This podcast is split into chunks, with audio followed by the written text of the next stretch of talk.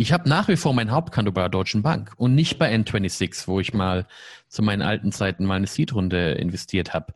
Ähm, ich habe auch ein N26-Konto, das nutze ich auch aktiv, aber oh, mein Gehalt schiebe ich irgendwie immer noch nach wie vor auf die Deutsche Bank. Payment and Banking, der Podcast aus der Mitte der Fin, Tech und Payment-Branche. Mit eurem Host Kilian Thalhammer. Herzlich willkommen zum Payment and Banking Fintech Podcast. Äh, heute mit einem Thema, das wir, glaube ich, noch nie hatten. Auf jeden Fall nicht, dass ich mich erinnern kann. Wir wollen ein bisschen über das Thema Venture Capital und Fintech sprechen. Haben dazu den Simon zu Gast von Creandum. Grüß dich, Simon. Jan, freue mich, äh, freue mich sehr, heute dabei zu sein. Ich habe vorher noch mal überlegt, ob du schon mal da warst oder nicht. Ich glaube, wir haben es probiert, aber geklappt hat es noch nicht, oder? Banking Circle bietet Zahlungsdienstleistern und Banken jeder Größe sichere und kostengünstige Finanzinfrastrukturen. Von Konten mit mehreren Währungen über schnellen Zugang zu Krediten bis hin zu lokalem Clearing und Echtzeit-FX. Der Service von Banking Circle ist schnell, sicher und kostengünstig. Der Vorteil? Mit der proprietären Technologie des Unternehmens umgehen Sie unflexible und teure Altsysteme. Informieren Sie sich jetzt auf bankingcircle.com. Ist das erste Mal. Ich bin vorhin auch witzigerweise einmal ähm, durchs Archiv gescrollt. Ich war, war wahnsinnig beeindruckt, wen ihr alles schon vor dem Mikrofon, äh, Mikrofon hattet. Deswegen ist es eine besondere Ehre für mich, äh, heute mit dabei zu sein. Danke dir.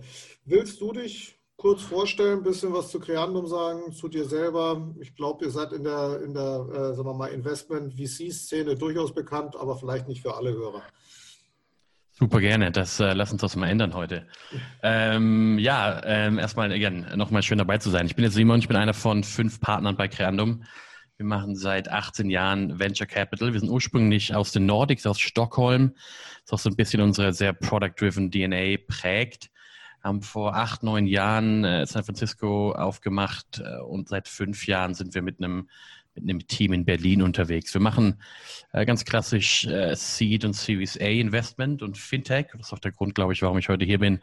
Eine, einer der Bereiche, wo wir in der Vergangenheit das Glück hatten, sehr, sehr starke Unternehmer zu treffen und, und ähm, durften dann ultimativ auch investieren. Ähm, grundsätzlich sind wir aber sehr breit aufgestellt. Wir investieren in, äh, in alles rund ums Thema äh, Software, Internet. Ja, aber again, Fintech ist eben ein Bereich, der, der uns sehr am Herzen liegt und, und den ich auch hier bei Creandum betreue. Warum findet ihr den Fintech interessant und immer noch interessant? Den gibt es ja jetzt auch schon ein bisschen den Bereich. Ja, ähm, du, Fintech, wie du weißt, verändert sich ja, ähm, äh, verändert sich ja sehr stark. Es wird nicht langweilig, es wird nicht langweilig. Die Themen gehen da nicht aus. Ich glaube, ich könnte mich den ganzen Tag nur mit Fintech-Deals beschäftigen und, und würde abends immer noch nicht alle E-Mails gelesen haben. Äh, nein, äh, ich meine, äh, Fintech berührt uns alle. Die Produkte, ähm, die Plattform, sei es jetzt entweder im Consumer oder im B2B-Bereich, haben einen Einfluss auf, auf das Leben von uns allen. Und ich glaube, als VC ist das Spannende, an Themen dabei zu sein, die, die einen Einfluss auf sehr große Bereiche des Lebens haben. Und Fintech ist, ist ungefragt einer, einer davon. Ähm, das heißt, wir sind davon fasziniert, wenn Leute Firmen bauen, die, die einen großen Impact auf die Gesellschaft, äh, auf die Wirtschaft haben. Und das mit Fintech ganz klar, ganz klar, ganz klar der Fall. Kannst du zu ein, zwei oder vielleicht sogar mehreren Investments, die ihr da gemacht habt und äh, hoffentlich auch schon erfolgreich gemacht habt im Fintech, zwei, drei Sätze sagen? Also vermutlich wird die erste Frage kommen, Klarna wart ihr doch bestimmt dabei. Fragezeichen. Mit Schweden und Fintech ist, ist, muss das ja kommen. Ne? Der, zweite kommt, der zweite kommt dann nachher. ja, das ist richtig. Ich glaube, mit Klarna und Eisettel ähm, ja. haben die Schweden es geschafft, ähm, ja, sehr, sehr, sehr, sehr starke Vorbilder in, in Europa in der Fintech-Szene zu bauen. Wir waren, hatten das Glück, bei Eisettel sehr früh mit dabei zu sein bei Klarna leider etwas später, aber irgendwann hat Sebastian uns überzeugt, dass das doch Sinn macht. Ich glaube, die Hörer hier, hier vom Podcast oder auch von eurem Blog, die Leser, äh, kennen mit Taxfix und Trade Republic ähm, ja, zwei Companies, die ihr auch, glaube ich, mal ausgezeichnet habt. Ähm, da sind wir sehr, waren wir glücklicherweise in der Seed oder der A-Runde mit dabei. Ähm, der eine oder andere wird vielleicht Pleo kennen. Ähm, mit Billy hier in Berlin in einem, in einem erfolgreichen Factoring und, und ähm, SME Financing Startup unterwegs. Aber äh, ich glaube, neuerdings sind wir mehr auf der Infrastrukturseite mit Swan. Es ging gerade durch die Presse, Banking as a Service. äh, verstärkt am Anschauen. Also sprich, äh, innerhalb des Fintechs haben wir, also sind wir von ganz links, von der, von der Consumer-Seite bis nach ganz rechts ins Hardcore-Infrastruktur, Thema relativ breit aufgestellt und schauen uns aber in all diesen Bereichen nach wie vor Firmen an. Es ist nicht so, dass wir sagen, nur weil wir, äh, weil wir ein, zwei Themen äh, grob abgehandelt haben, gucken wir uns da nichts Neues mehr an. Das bleibt nach wie vor spannend. Ja, Trade Republic ist vor allem interessant. Ging ja auch jetzt die Tage ein bisschen abschweigend durch die Presse, dass wo das Geschäftsmodell so ein bisschen erklärt wurde, äh, wo gesagt, okay, bei jedem Trade ähm, macht Trade Republic so und so viel Euro Umsatz. Durchaus, durchaus spannendes Modell. Ja. Ich gehe mal davon aus, dass euch das von Anfang an klar war, wie das funktioniert. Jetzt weiß, jetzt weiß es der eine oder andere auch. Ja, also äh, Trade Republic ist ein, ist ein wahnsinnig spannendes Unternehmen. Christian und, und sein Team bauen da was auf, was äh, ich so ein bisschen von der, von der Seitenlinie äh, verfolgen darf. Und es ist irre zu sehen, wie die, wie die Firma sich entwickelt. Aber ganz ehrlich, mein Trading in Deutschland im, im Consumer-Bereich ist jetzt nicht ein Thema gewesen, was, was vor zwei, drei Jahren super hot war. Mhm. Wenn du dir mal die, die Broker angeschaut hast, die es da gab mit ihren Webplattformen, die ja äh, absolut keinen Spaß gemacht haben, ähm, äh, ja, zu benutzen oder, oder Kunde zu werden. Ähm, ich glaube, das ist ein ganz gutes Beispiel, was, was Trade Republic da macht, was, was Kernum Investments auszeichnet. Und das ist dieser wahnsinnig starke Produktgedanke. Trade mhm. Republic, äh, traden konntest du auch schon vorher, aber mit Trade Republic macht es einfach echt Spaß und es ist echt leicht. Deswegen sind wir ganz happy, wie sich, wie sich die Company entwickelt. Gibt es denn Themen im Fintech-Bereich, wo ihr, wo ihr sagt, okay, das ist zwar, das ist zwar ein Thema dort und da passiert was, aber wäre jetzt aus eurer, sagen wir mal, Investmentstrategie oder eurem Vorgehen nichts, nichts für euch? Was müssen die mitbringen, dass du sagst, hey, das ist jetzt ein spannendes Thema im Kontext Fintech? Das muss man, glaube ich, ein bisschen, ein bisschen differenzierter betrachten grundsätzlich ist erstmal, erstmal alles spannend, was groß werden kann.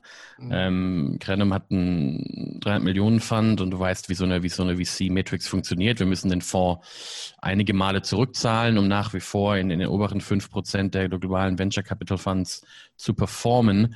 Äh, das bedeutet, wenn wir 20, 30 Investments in so einem Fonds haben, dass jedes dieser Investment, mal zumindest theoretisch, zu dem Zeitpunkt, wenn Grenum investiert, sehr, sehr groß werden muss. Das bedeutet, je nach Themenbereich gucken wir uns als erstes erstmal an, how, how big can it, can it be, right? Mhm. Das ist die Grundvoraussetzung. Wenn du dir jetzt Payment-Themen anguckst oder, oder Kreditthemen anguckst, weißt du selber aus deiner Vergangenheit, äh, die müssen sehr, sehr, sehr große Volumina über die Plattform schieben, damit sie auch entsprechend große Enterprise Values generieren. Äh, wenn das Team und das Produkt das aber erlauben, haben wir damit überhaupt gar kein Problem und schauen uns das äh, an. Wenn du fragst, welche Bereiche schauen wir uns nicht so an, wir haben keinen dedizierten Krypto-Experten, keinen dedizierten De De DeFi-Experten im Team. Ähm, wir haben mit Argent einen, einen, einen ähm, Consumer-Facing Wallet ähm, im Portfolio, der sich sehr stark entwickelt. Aber auch da ist, glaube ich, so die DNA, das ist einfach ein irrsinnig gutes Produkt, eine wahnsinnig gute Experience. Deswegen haben wir uns wohlgefühlt, ähm, bei Itamar zu investieren, den wir auch schon vorher kannten. Aber ich glaube, es ist fair to say, dass Krenum kein Krypto-Experte ist. Mhm. Außerhalb des Bereichs schauen wir uns aber, wie gesagt, alles an. Mhm. Wie siehst du denn aus, äh, aus eurer Sicht, sagen wir mal, so ein bisschen die, die, die Investmentlandschaft? Also wenn ihr investiert, macht ihr euch ja auch Gedanken darüber, okay, wie groß ist denn eure Wettbewerbssituation?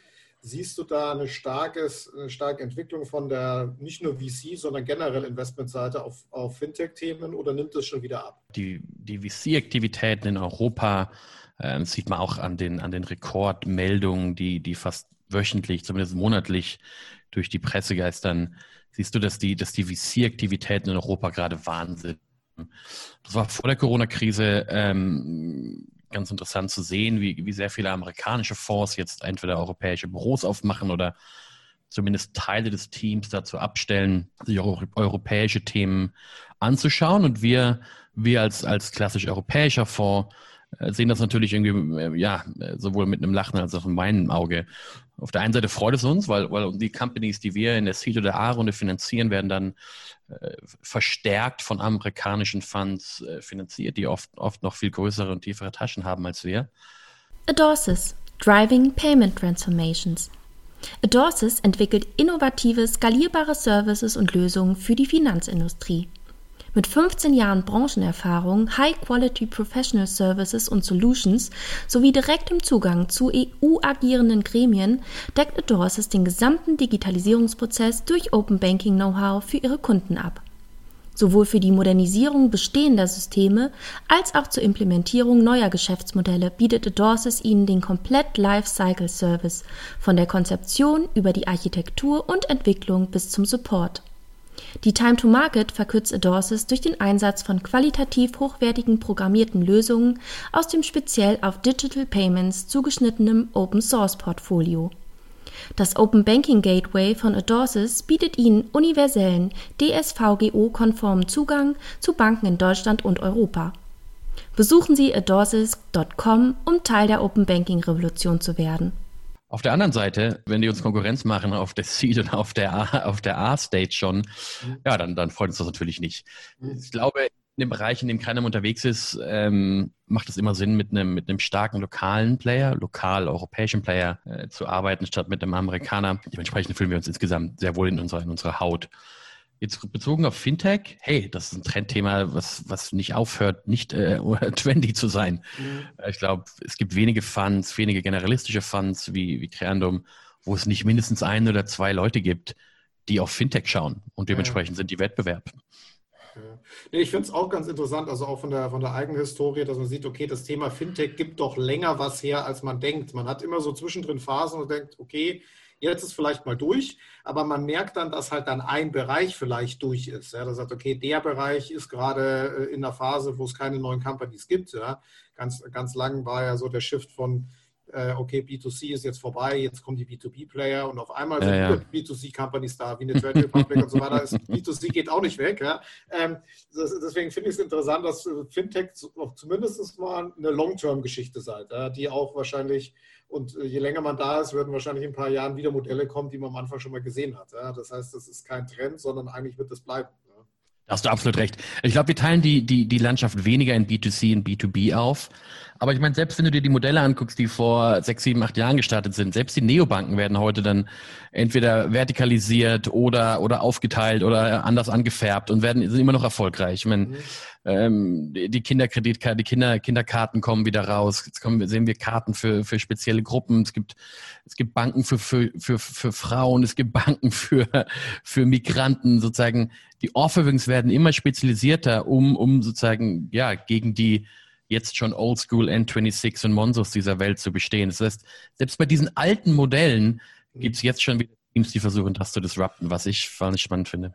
Ja, und auch mal sieht, wie schnell das geht. Das heißt, wenn man jetzt in der Branche schon von den alten Neobanken spricht, ja. Ja, also das ist so, das ist so, kommt man sich ja vor, wie wenn der Opa erzählt vom Krieg, ja, so ungefähr. Ja, genau. aber, aber, eigentlich, äh, so, so sind sie jetzt auch nicht so ewig lang da. Aber du siehst, die, die, die Zyklen werden einfach viel, viel schneller. Manche Themen kommen öfters. Also auch wie du gerade gesagt hast, die Nischenthemen sind nicht ja. total neu. Die gab es manchmal schon mal, mal erfolgreich, mal nicht. Aber die kommen wieder, weil die Zielgruppe ja nicht weggeht. Ja, Hast du völlig recht. Ja. Hast du völlig recht, na klar. Ja. Drehen wir, drehen wir es mal um. Hattest du und vielleicht du persönlich oder du oder ihr als Grandom auch mal so eine, so eine Annahme für den Fintech-Markt gehabt, wo du sagst, hm, ist gar nicht passiert, äh, war eine komplette Fehlannahme oder Markt hat sich ganz anders entwickelt? Fällt dir da was ein? Du meinst es auf ein Thema, was wir uns genauer angeschaut haben? Es muss nicht unbedingt ein Thema sein, sondern in dem Bereich in Fintech, da muss was gehen. Da werden Companies kommen, das wird Geschäftsprozesse geben und dann merkt man, hm, passiert irgendwie nicht. Ja? Fällt dir da was ein? wir haben nach wie vor nichts im Altersvorsorgebereich, im, im, im, im Savings-Bereich gefunden, was uns, was uns gefällt. Es ist ein brutal schwieriges Thema. Kein Mensch hat sich Lust mit seiner, mit der Rente zu beschäftigen, wenn er in den 20ern, 30ern ist. Und das ist normal die Zielgruppe für sehr viele digitale Modelle.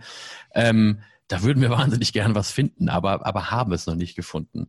Da ist aber immer noch eure Annahme, da muss was gehen. Also immer noch die These, ihr glaubt, da ist ein Markt und da kann man auch was machen, aber eigentlich eher ein Anbestimmten Appell an die Hörer, da gibt es noch nichts. Ja? Oder da gibt es naja, nichts, was den Kriterien entspricht. Ja? Ich glaube, es ist fair to say, wenige, wenige deiner oder eurer Hörer werden glauben, dass der Staat der dafür sorgt, dass, dass man im Alter ausgesorgt hat. Ja. Ich glaube, das haben die meisten mittlerweile verstanden, dass man da was tun muss. Und wenn man da was tun muss, ist die Frage, was kann man da tun? Das hat was mit Geld und Sparen und äh, zu tun. Deswegen ist es Fintech.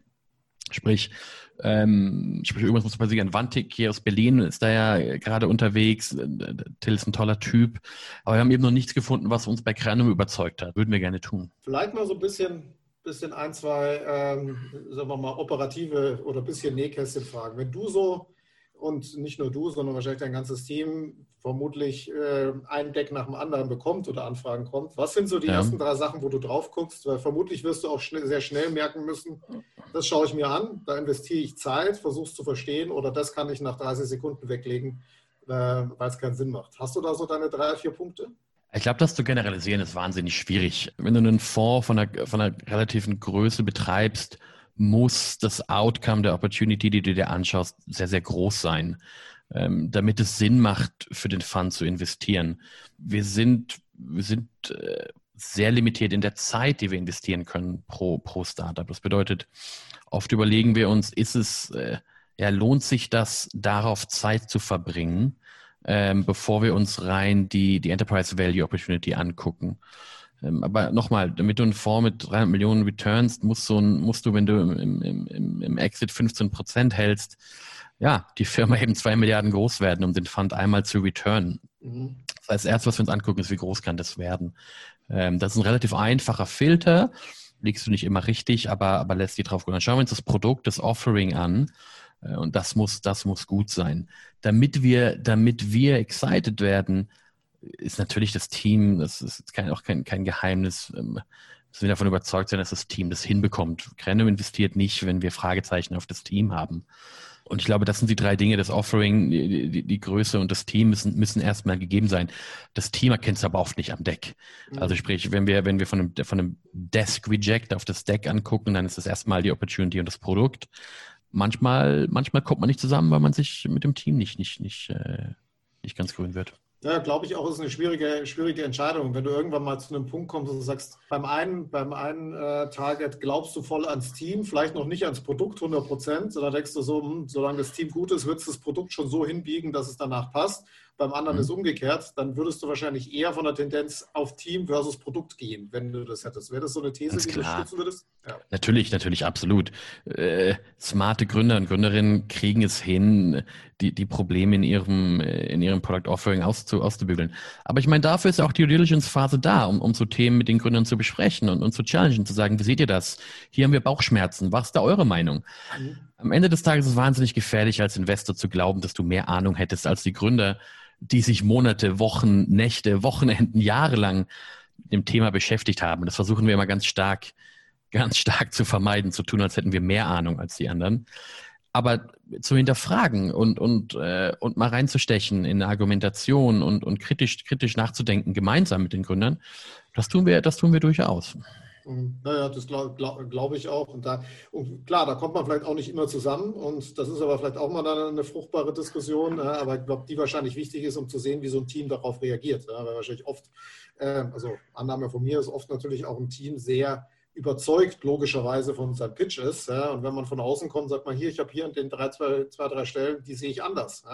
Ähm, oder die würde ich mal challengen. Da sieht man ja, wie so ein Team reagiert. Absolut. Grundsätzlich ist, ist der Anspruch, den, den ich an meiner Arbeit habe, ist, dass wenn ich zwei, drei Stunden mit dem Gründer verbringe, dass der Gründer nach dem Gespräch, egal wie es ausgeht, nicht sagt, dass das, dass das irgendwelche Lost Time war. Ich versuche immer dem Gründer äh, sehr detailliertes, ehrliches, offenes Feedback zu geben und, und zu erklären, warum meine Hypothese auf sein Produkt, auf seinen Markt vielleicht von seiner Hypothese abweicht. Mhm. Und das Feedback, was wir darauf kriegen, auf die Arbeit und auf das Feedback, auch auf die Deals, die wir dann nicht machen, ist in der Regel sehr, sehr positiv. Und das ist auch unser Anspruch bei Kernum, dass wir sagen, hey, du gibst uns drei, zwei, drei Stunden Zeit, dich kennenzulernen, dann musst du mindestens was mitnehmen, wenn es schon nicht eine Finanzierungsrunde ist. Und das, das funktioniert ganz gut und das ist das Feedback, was wir vom Markt kriegen. Mhm. Naja, vor allem, weil genau in der Zeit, vor allem für Gründungsteams, ja Zeit äh, eine sehr, sehr kritische Ressource ist. Ja? Also die zwei Stunden äh, fallen manchmal irgendwo weg, wo man wahrscheinlich sonst, äh, sonst wichtige Sachen für die Company gemacht hätte. Hey, das ist, das ist richtig. Und natürlich, natürlich verstehen wir auch, gerade wenn wir investiert sind und, und sehen, dass das Funds sehr viel Zeit von, von Gründern in Anspruch nehmen im Fundraising. Aber auf der anderen Seite, Fundraising ist auch dann Teil deines Early Stage Jobs als, als Gründer. Ne? Mhm. Was wir so ein bisschen kritisch be betrachten oder sehen, und äh, vielleicht, ich weiß nicht, ob das ein Thema ist, was für eure Gründer oder für eure Zuhörer interessant ist, ist aber dieser Race, die, die Funding-Runden immer schneller zu raisen. Und mit schneller meine ich nicht den Abstand zwischen den Runden, sondern mit schneller meine ich die Zeit zwischen das Versenden des ersten Decks und dem Closen des Termsheets. Es gibt im Moment in Deutschland so ein, das Gefühl, so ein Wettrennen, wer raced die Runde in weniger Stunden? Wir reden schon gar nicht mehr von Wochen oder Tagen, wir reden von Stunden. Mhm. Und das ist so ein Thema, was ich, was ich, ja, was ich auch deinen, deinen Hörern super gerne mitgeben würde, diejenigen, die, die sich vielleicht im Fundraising äh, befinden. Wenn du einen Investor in dein Cap-Table holst, der einen signifikant positiven oder negativen Einfluss auf let's face it, 95, 99 Prozent deiner privaten Assets hat als Gründer, Warum nimmst du dir nicht Zeit, mit dem, mit dem potenziellen neuen Boardmember dreimal essen zu gehen, statt nur einmal? Wer gewinnt davon, wenn du in fünf Tagen ein Termchen unterschreibst? Es macht viel mehr Sinn, denjenigen, mit denen du die nächsten zehn, zwölf Jahre jede Woche zusammenarbeitest, gründlich kennenzulernen. Mhm. Das heißt, natürlich werden die einigen Hörer jetzt sagen, ja, der will ja einfach nur mehr Zeit haben, um, um einen Deal zu machen. Ja, will ich, weil auch ich will die Gründer kennenlernen. Ich will die persönlich kennenlernen. Ich will auch mal über Familie, übers Leben, über die Zukunft reden und mhm. nicht, nicht innerhalb von 60 Minuten äh, Produktdemos durchpeitschen, sondern vielleicht mal zwei Stunden mehr für eine Produktdemo nehmen. Das ist so ein Trend, den wir gerade sehr kritisch sehen. Wie schnell Finanzierungsrunden geraced werden. Ja, wir wollen alle wieder zum Produkt zurück, aber Fundraising gehört eben auch dazu. Warum glaubst du, ist es schneller geworden? Ist es wirklich das, äh, ich will einfach schneller zum Produkt zurück oder ist es auch eine gewisse ähm, Einstellungssache, was, was, was du gerade sagst. Eigentlich will ich den anderen gar nicht kennenlernen, weil ich will eigentlich mit ihm auch nichts zu tun haben. Der soll mir die Kohle geben und dann, äh, und dann am besten wieder nach Hause fahren. nee, nee, nee, das glaube ich nicht. Nein, nein, nein, nein, da sind die Gründer schon, schon smart genug. Du, das ist ein Trend, der kommt aus den USA. In den USA war vor drei, vier, fünf Jahren ging das los, dass die Funding Rounds in der Regel in unter zehn Tagen geclosed werden. Da hatten wir in Europa immer noch drei, vier Wochen Zeit. Ich glaube, das hat damit zu tun, dass es einfach mehr Funds gibt, mehr Geld gibt und die, die Fonds, wir auch, immer mehr tun, um dem Unternehmer zu zeigen, warum sie oder wir der richtige Partner für sie sind. Und das ist ein gewisser Wettbewerb und er schaukelt sich hoch und die Gründer nehmen das, glaube ich, dankend an. Das ist jetzt kein Thema, was uns, was uns nachts nicht schlafen lässt, aber das ist zumindest was, was wir beobachten. Hat das für euch an ein, zwei Stellen auch schon mal dazu geführt, dass ihr gesagt habt, hey, hier, das geht zu so schnell, da gehe ich wieder raus, weil ich will nicht in fünf Stunden ja. oder einem Tag ja. irgendwas abschließen, auch wenn andere Sachen passen würden? Absolut, Kilian, absolut, weil ich, also Krenum verwaltet das Geld von großen Universitäten und Pensionskassen, mhm. äh, da wiederum normale Menschen hinter sitzen, die davon ihre Rente bezahlen da haben wir eine gewisse Verantwortung denen gegenüber. Und wenn einer unserer LPs mich fragt, Simon, du hast hier einen Deal gemacht in fünf Stunden, hast du überhaupt verstanden, was die machen? Und ich kann das nicht mit Ja beantworten. Ja, dann, dann lieber nicht, ne? genau. ähm, also ich muss jedem, jedem unserer LPs in die Augen gucken können nach jeder Termsheet Recommendation und sagen, ich wusste genau, welche Risiken der Fund hier eingegangen hat und ich wusste genau, welche Risiken der Fund nicht eingegangen hat. Wenn ich das nicht beantworten kann, kann ich kein Investment empfehlen. So, da, da ist natürlich auch eine gewisse, gewisse, nicht nur eine gewisse, sondern wahrscheinlich relativ viel Disziplin notwendig, um einfach sich an seine eigenen Regeln zu halten und nicht ja. vom Markt so beeinflussen zu lassen, sagen, hier, da müssen wir jetzt dabei sein, weil gerade, was auch immer, viel Presse ist. Also stell dich mir. Ganz klar, natürlich. Wir sind alle, alle FOMO-driven. Mhm. Alle haben irgendwie Angst, was zu verpassen. Das ist ja ganz normal. Man ist Teil des Jobs. Aber wenn wir den Gründern darlegen können, warum wir gerne drei Tage mehr hätten oder fünf Tage mehr hätten und sagen, pass mal auf, folgende Schritte würden wir gerne durchgehen, wir würden gerne das und das und das und das machen, mhm. bist du damit okay? Du weißt jetzt genau, wie viel Zeit wir brauchen, was wir machen wollen. Wenn der Gründer sagt, puh, nee, das, die Zeit kann ich euch nicht geben, dann sagen wir, okay, äh, dann ist das fein. Ähm, aber in der Regel, wenn wir, wenn wir den Gründer ganz transparent darstellen, welche Teile der Diligence wir noch durchgehen wollen und, und was wir lernen wollen, dann, dann appreciaten die das total, weil viele Investoren eben nicht mit einer Transparenz rangehen und nicht sagen, wie viel Zeit, wie viel Aufwand so ein Prozess mit ihnen kostet. Ähm, und damit haben wir gute Erfahrungen gemacht. Das ist ja, ja, so ein, so ein sich gegenseitig in die Augen gucken und sich respektieren und sagen, du, ich muss meine Arbeit auch machen und ich muss dich auch kennenlernen. Aber du hast auch was davon, lieber Unternehmer, weil du auch mich besser kennenlernst. Und vielleicht magst du mich ja gar nicht mehr in der Woche, dann solltest du auch nicht mit mir zusammenarbeiten. genau, weil, weil sonst äh, du wirst nachher, du wirst nachher in einer anderen Rolle da sein und dann hey. äh, sollte das. Ah, guck mal, äh, stell dir vor, Kilian, ich schicke, also mein, meisten meiner Gründern bin ich fast alle drei Tage auf WhatsApp irgendwie am Schreiben. Ja. Stell dir mal vor, du kriegst alle drei Tage eine WhatsApp von jemandem, den du nicht magst. Wie schrecklich ist das denn? Dann such dir einen Investor sozusagen, mit dem du dich verstehst. Und ich glaube, der Due Diligence Diligence, die, die kann ich eben nur, nur echt ans Herz legen. ja, diese persönliche Due Diligence ist, glaube ich, wichtiger, als man denkt. Total wichtig, ja. Du kannst in keiner Checkliste machen, sondern das nee. musst du halt persönlich aus dem Bauch heraus entscheiden, ne? ob es geht Absolut. oder nicht. Ne? Und das dauert ein bisschen Zeit, ganz genau. Wenn ihr, wenn ihr euch jetzt Fintech äh, oder Fintech-Companies anschaut, Gibt es irgendwas äh, im Bewertungsprozess oder im Bewertungsprozess, ob ihr so einen Deal machen wollt oder nicht, wo ihr sagt, das ist speziell bei Fintech, das findet ihr in anderen Bereichen nicht, wo ihr sagt, da können, müssen wir da drauf schauen, weil sowas wie, ja, Produkt muss passen, Team muss passen, gut, das passt für jedes Target. Ja, das ist, äh, das ist, das ist ein, in Anführungsstrichen No-Brainer. Was ist denn bei Fintechs speziell? Wenn ich dir jetzt alle Details erzähle, Kilian, dann werden, dann werden, werden meine nächsten Verhandlungen natürlich entsprechend schwieriger.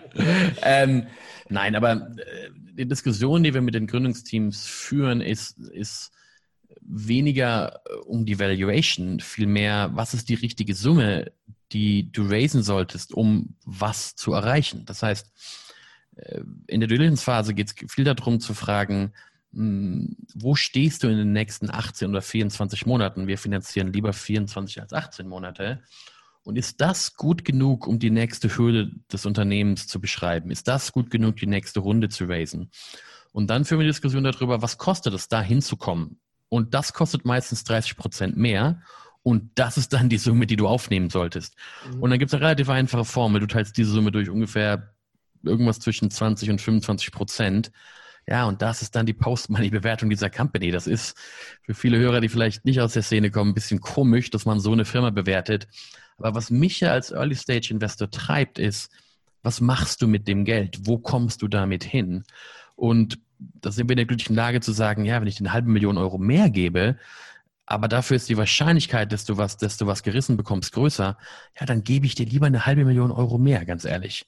Genau. Das hört sich vielleicht arrogant oder, oder, oder so an, aber ich bin dann daran interessiert, dich so zu finanzieren, dass du was erreichen kannst, dass du die nächste Stufe erreichst. Das heißt, die Diskussion äh, dreht sich jetzt nicht erstmal darum, bist du jetzt 17 Millionen oder 19 Millionen Pre-Wert, sondern brauchst du eigentlich zwei oder drei Millionen Euro, um das, um den, den Berg, den du da erklimmen willst, zumindest bis zum ersten Sockel schon mal hochzukommen.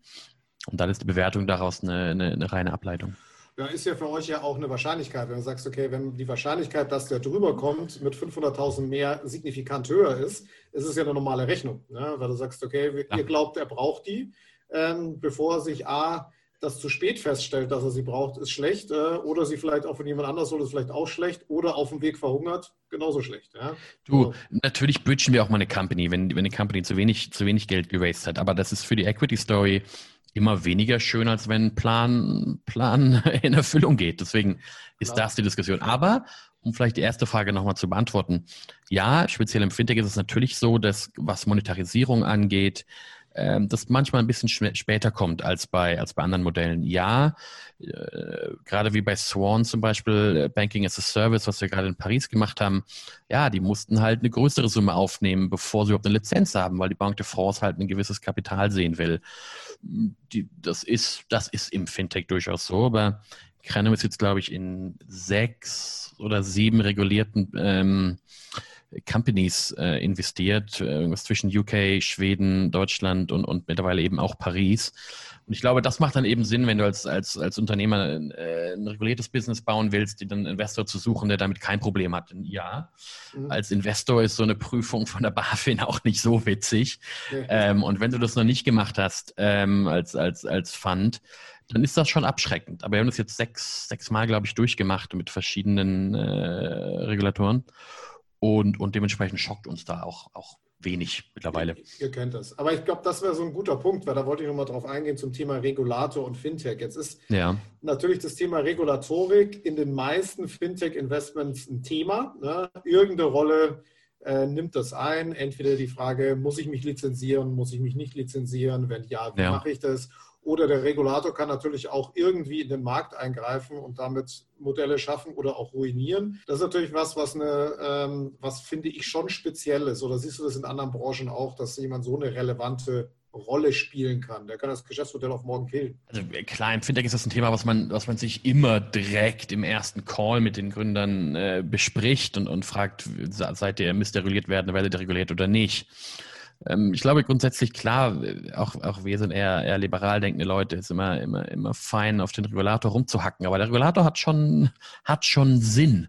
Ja. Ähm, also grundsätzlich sind wir, finden wir den Regulator nicht immer scheiße. Regulatorik, ja, gibt es auch in anderen Märkten. Wir sind bei Voi investiert, das ist Europas führender Mikromobility-Anbieter für die Hörer die stellen die Scooter auf die Straße. Und da gibt es auch verschiedene, da gibt auch verschiedene Überlegungen. Die einen sagen, man müsste diese, diese, diese Scooter free floating überall auf der Straße rumstehen haben. Und die anderen sagen, ja, aber es wäre doch eigentlich schon besser, wenn man das reguliert, wenn es dafür Parking Zones gibt, wenn es dafür Regeln gibt, dass nicht jeder einfach überall einen Scooter hinstellen kann.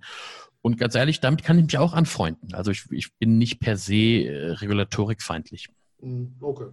Ja, ich glaube auch, dass es äh, das kannst du sicherlich nicht pauschalisieren. Ähm, also ich habe es noch so ein bisschen aus, meiner, aus eigener Historie, gab es schon immer die Fragen von Investorenseite, ja, was, ähm, wie sollen wir denn dieses Risiko einschätzen? Also es wurde ja. oft der Regulator als Risiko betrachtet. Das heißt, das kannst du nicht einschätzen, das musst du managen, äh, wie ein, den du nur bis zu einem gewissen Grad beeinflussen kannst. Und wenn du halt eine Lizenz brauchst, wo du gestern gedacht hast, du brauchst keine, dann ist das so. Dann brauchst du halt einen Investor, der es versteht und das mitgehen kann. Das ist halt eine geänderte Annahme.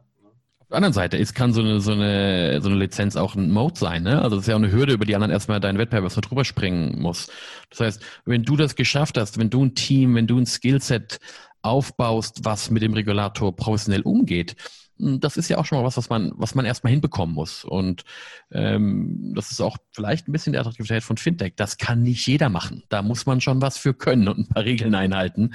Ja. Und das finden wir gar nicht so schlecht. Das heißt, wenn wir ein Team gefunden haben, die das kann, die die Lizenz gehoben bekommt, gewuppt bekommt, die die Lizenz halten kann, dann ist das zumindest schon mal so ein gewisser Qualitätsstandard, den, den wir gar nicht schlecht finden. Ja, das also kannst auf jeden Fall als Team zeigen, ich habe hier was geliefert. Ja. Das ist noch keine Aussage über das Produkt am Ende, aber du, du zeigst, dass du operativ zusammenarbeiten kannst und ähm, das äh, glaube ich, glaube ich auch. Und wahrscheinlich wird, wird das auch eine Hürde sein, ähm, wo der eine oder andere, wie du sagst, nicht drüber kommst. Das heißt aber auch, ähm, dann ist die Wahrscheinlichkeit auch nicht so groß, dass man ein global skalierbares Geschäftsmodell aufbaut. Weil da wird es ein paar größere Hürden geben, als wie in Anführungsstrichen nur eine Lizenz. Hey, das ist ein, sehr, sehr guter Punkt. Und, und ich glaube, ähm, das ist again wieder ein Vor- und Nachteil von Fintech. Du kannst, äh, du kannst in einigen Märkten im Fintech in einem europäischen Land eine Multimilliarden-Company aufbauen. Das ist in ganz vielen anderen Bereichen nicht so. Auf der anderen Seite ist es eben auch ein x-faches schwieriger teilweise zu internationalisieren oder zumindest mal außerhalb Europas zu gehen. Und Crandom, die viel global investieren und in viele globale Gewinner investiert, ist das immer auch so ein, ja, so ein bisschen weinendes Auge. Bauen wir hier wieder einen European Champion? Ähm, denn das ist die, die Mindestvoraussetzung für Crandom. Aber klar, das ist, das ist dann die Downside. Ja.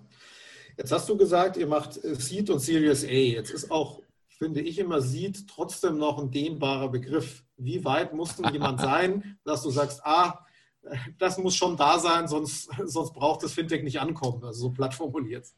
Naja, das ist, eine, das ist eine, eine faire Frage, weil was ist denn schon eine A-Runde? Ja. Äh, Im Moment sehen wir in Deutschland 20 Millionen Euro A-Runden auf 60, 70 Millionen Pre-Money-Bewertung. Ja. Das war vor drei Jahren noch eine B-Runde. Das ja. ist oft noch eine B-Runde heute. Und wir sehen Seed-Runden von Teams, die weder Produkt noch ein Büro noch eine Entity haben. Die raisen 4 auf 16. Ist das dann jetzt, was ist das dann? Ja, ist irgendwie schwierig zu sagen. Random will in der Regel immer irgendwie ein Produkt sehen. Das kann schon ein Wireframe und, und eine Idee reicht schon. Wir haben dieses Jahr äh, mit, dem, mit dem Dennis Müller, mit Amy, einem, einem Single Dude X, X N26 Produktmanager äh, Geld gegeben. Der hatte noch gar nichts. Aber das ist ein so beeindruckender, durchdachter, intellektueller, smarter Typ, dass wir so ein Risiko auch eingehen. Mhm. Das ist ungewöhnlich. In der Regel wollen wir mit irgendwas rumspielen können. Das kann auch gerne Pre-Launch sein. Aber wir müssen zumindest das Gefühl haben, ja, du schaffst es an die Startlinie des Rennens. Das ist normalerweise die Voraussetzung. Aber, again, gibt doch Ausnahmen davon. Hast du, oder das vielleicht nicht du, sondern oder, oder auch Creandum im, im Fintech-Space irgendwas, wo du sagst, hey, da wäre ich gern dabei gewesen, ja, so, oder es nicht mal äh, dediziert verpasst, vielleicht war es auch nie auf dem Tisch, aber du sagst, okay, das hat sich jetzt echt geil entwickelt äh, und äh, ist jetzt groß geworden, was man vielleicht auch nicht erwartet hat. Gibt es da so irgendeinen Punkt? Ja, ich glaube, mit Alien und Stripe haben wir zwei Companies abgelehnt, die jeder Fintech-Investor gerne, gerne im Portfolio gehabt hätte. Fair to say. Ja. Ähm, das, ja. sind die, das, sind die, das sind die beiden großen, ähm, die uns schmerzen. Deswegen bist du jetzt mit Payments durch. Du sagst, die habe ich abgelehnt. Nein, jetzt nein, nein. Kommt, jetzt, jetzt, kommt keiner mehr.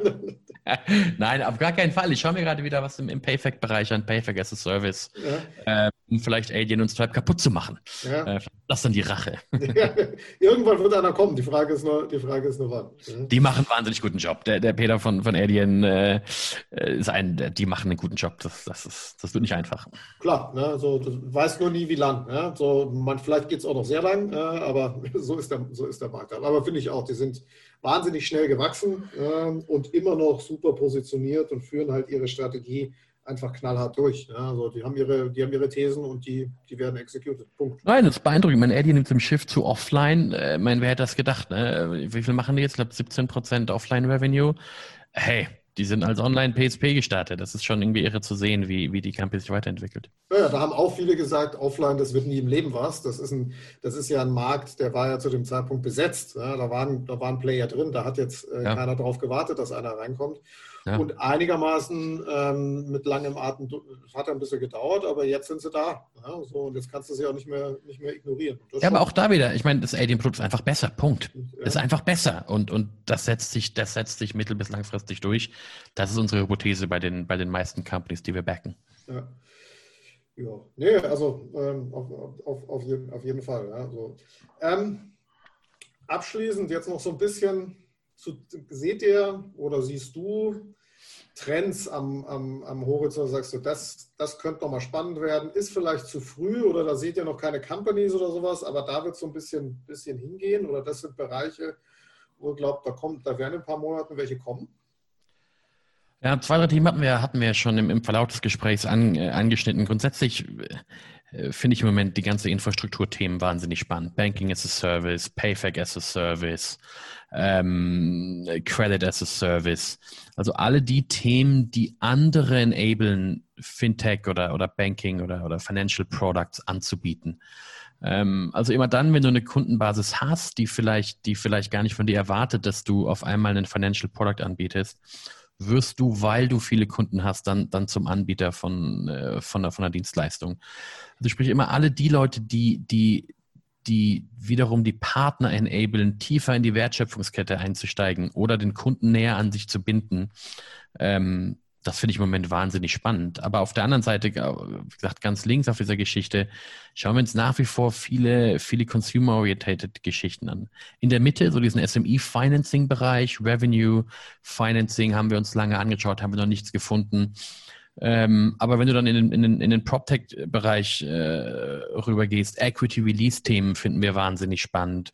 Wir suchen nach wie vor nach einem nach einem Modell, was Interhyp angreift. Äh, Im Mortgage-Bereich kann nicht sein, dass Interhyp mit, mit einem Callcenter, was dich in den, in den Laden äh, schickt, äh, das größte Mortgage-Produkt in, äh, in, in Deutschland hat. Da muss es was geben, was besser ja, ist. Da haben wir viel gesehen, aber eben bisher nichts gefunden. Und das ähm, finden wir sehr schade. Also sprich in all diesen Bereichen Payfac, Bank as a Service, Infrastruktur, Mortgage.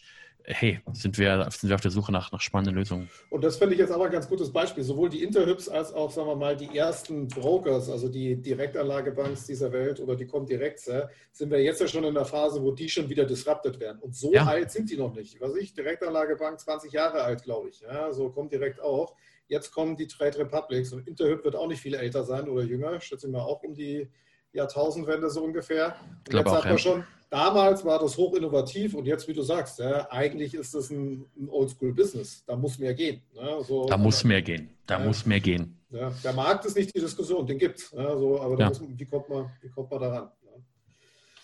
Ja, ja super. Du, ich glaube, wir könnten jedes Modell nochmal Step für Step durchgehen. Dann würden wir wahrscheinlich aber bis, heute, bis heute Abend nochmal noch mal hier sitzen. Ähm, vielleicht nochmal eine Frage aus der, und wie die Hörer ja wissen, bin ich ja jetzt bei der Deutschen Bank und somit eher so ein Oldschool-Banker. Seht ihr irgendwas, wo ihr sagt, da geht es jetzt, weil man ja immer so schon seit Jahren diese Spiele hat, Fintech und die alten Banken werden ein Geschäftsmodell nach dem anderen verlieren. Kennen wir vielleicht so dieses Bild, wo es mal die Webseite der Sparkassen kam und die Fintech-Pfeile draußen. Jedes von diesen Produkten werdet ihr verlieren. Gibt es irgendwas, wo du gesagt hast, da würde ich mir jetzt als Bank oder als große Bank nachhaltig Sorgen machen, das kommt? Ähm, oder ist diese Rivalität eigentlich inzwischen Quatsch und aufgelöst? Ich glaube, vor drei, vier Jahren hätte ich noch gesagt, wenn die Banken sich auf ihren Core konzentrieren ähm, und ihr Core-Offering vielleicht per APIs nach außen öffnen, um andere Leute zu enablen und das Customer-Facing Offering dann vielleicht Spezialisten überlassen, die das eben moderner, schneller machen, wäre das ein Rettungsanker für die Deutsche Bank. Aber wie gesagt, wenn ich mir heute die Banking as a Service und die Infrastrukturplayer angucke, dann werden die Banken selbst von, vom innersten Kern her äh, zerpflückt. Deswegen auch, auch wenn ich mich wahnsinnig über deinen neuen Job freue und, und ich glaube mit den mit dem Kollegen, mit den mit den anderen Kollegen hier vom vom Blog hast du eine wahnsinnig coole Truppe da. Würde ich eher in Trade Republic als in Deutsche Bank investieren? Das musst du jetzt auch sagen. Ne? am Schluss wird der am Schluss wird der Markt uns die die entsprechende Wahl sagen. Aber ja, ne? es geht jetzt schon an und das merkt man natürlich. Es geht äh, so ein bisschen an manchen Stellen ans Eingemachte, bestimmte genau. Bereiche, die man bevor, die man schon eine Zeit lang gesagt hat, hey, die sind zu weit weg, äh, da wird keiner rangehen. Das wird so ein bisschen abgeschichtet. Ja? Das passiert, ja. glaube ich, nicht von einem Tag auf den anderen, aber es werden manche Sachen jetzt schon mehr durch den Markt in Frage gestellt, wie das vielleicht noch vor drei, vier, Jahr, drei, vier Jahren der Fall war. Ja, und ja, so ist halt der Markt. Ich glaube, was die Deutsche Bank hat immer noch ist, ist Vertrauen in den End-Consumer und in den und auch im, Merchant-Bereich, im SME-Bereich. Ich habe nach wie vor mein Hauptkonto bei der Deutschen Bank und nicht bei N26, wo ich mal zu meinen alten Zeiten mal eine Seed-Runde investiert habe. Ähm, ich habe auch ein N26-Konto, das nutze ich auch aktiv, aber oh, mein Gehalt schiebe ich irgendwie immer noch nach wie vor auf die Deutsche Bank. Ja. Wenn ich jetzt aber meinen Sohn angucke, der ist sechs, und du fragst mich, würde der mal sein Gehalt bei der Deutschen Bank haben oder bei N26? Würde ich eher auf N26 wetten bei dem. Das heißt, die Frage ist, wie kann die Deutsche Bank diesen oder alle, alle, alle großen Banken diesen, diesen Vertrauensbatzen, den sie immer noch haben, retten und nutzen? Das ist für mich die, für mich die Hauptfrage, weil ja, ob die Leute eben, wie, wie weit die Leute bereit sind, ähm, die Neobanken als, als, ihr, als ihr Hauptkonto zu nutzen, das ist nach wie vor eine Challenge, an der N26 und Revolut und Monzo am Knabbern sind. Ja, das hast du wahrscheinlich auch nicht von einem Tag auf den anderen gelöst. Das ist ein Prozess, äh, denke ich mal. Äh, ähm, und das wird eine spannende Frage. Und ich kann es nur, nur bestätigen. Das ist auch so, habe mich jetzt ja auch an, meinen, an mehreren Stellen mit dem Thema Kinder und Finanzen bei meinen, bei meinen Kindern, bei meinen ja. Kindern ähnlich. Die sind nicht bei der Deutschen Bank, die haben ein Konto bei einem Wettbewerber na, dort. Das ist für die aber gar nicht präsent. Die fragen aber auch, warum brauche ich das eigentlich? Ich habe doch eine Revolut-Karte. Ne? Ja, so, so, weil für deren Use Cases, ganz genau. Für deren Use Cases ist das besser. Ne? Dass es da ein Konto braucht dahinter, ist für die vollkommen. Äh, und das musste halt irgendwie äh, einen Zugang haben. Natürlich ändert sich das, wenn man, wenn man mal Gehalt oder solche Sachen hat. Dann gibt es schon noch mal so Punkte in, im Leben, wo, wo man reingehen kann, aber das wird wahrscheinlich nicht einfacher. Ne? Danke dir für deine Zeit. Ich fand es super, super interessant, auch mal von der Seite ähm, das, Thema, das Thema Fintech oder Payment und Banking zu beleuchten. Hoffe, hat hat dir auch Spaß gemacht und den super. Hörern auf jeden Fall. Und ja, super, super Thema. Das auf jeden Fall uns, wir haben ja jetzt ja auch schon, ich habe die Nummer vergessen, aber wir gehen auf die 300 zu. Zeigt ja auch, dass das Thema Fintech ein bisschen was hergibt. Kilian, hat echt Spaß gemacht. Äh, vielen Dank für deine, für deine smarten Fragen und ähm, ja, vielen Dank dafür. Danke dir. Bis dann. Ciao. Ciao.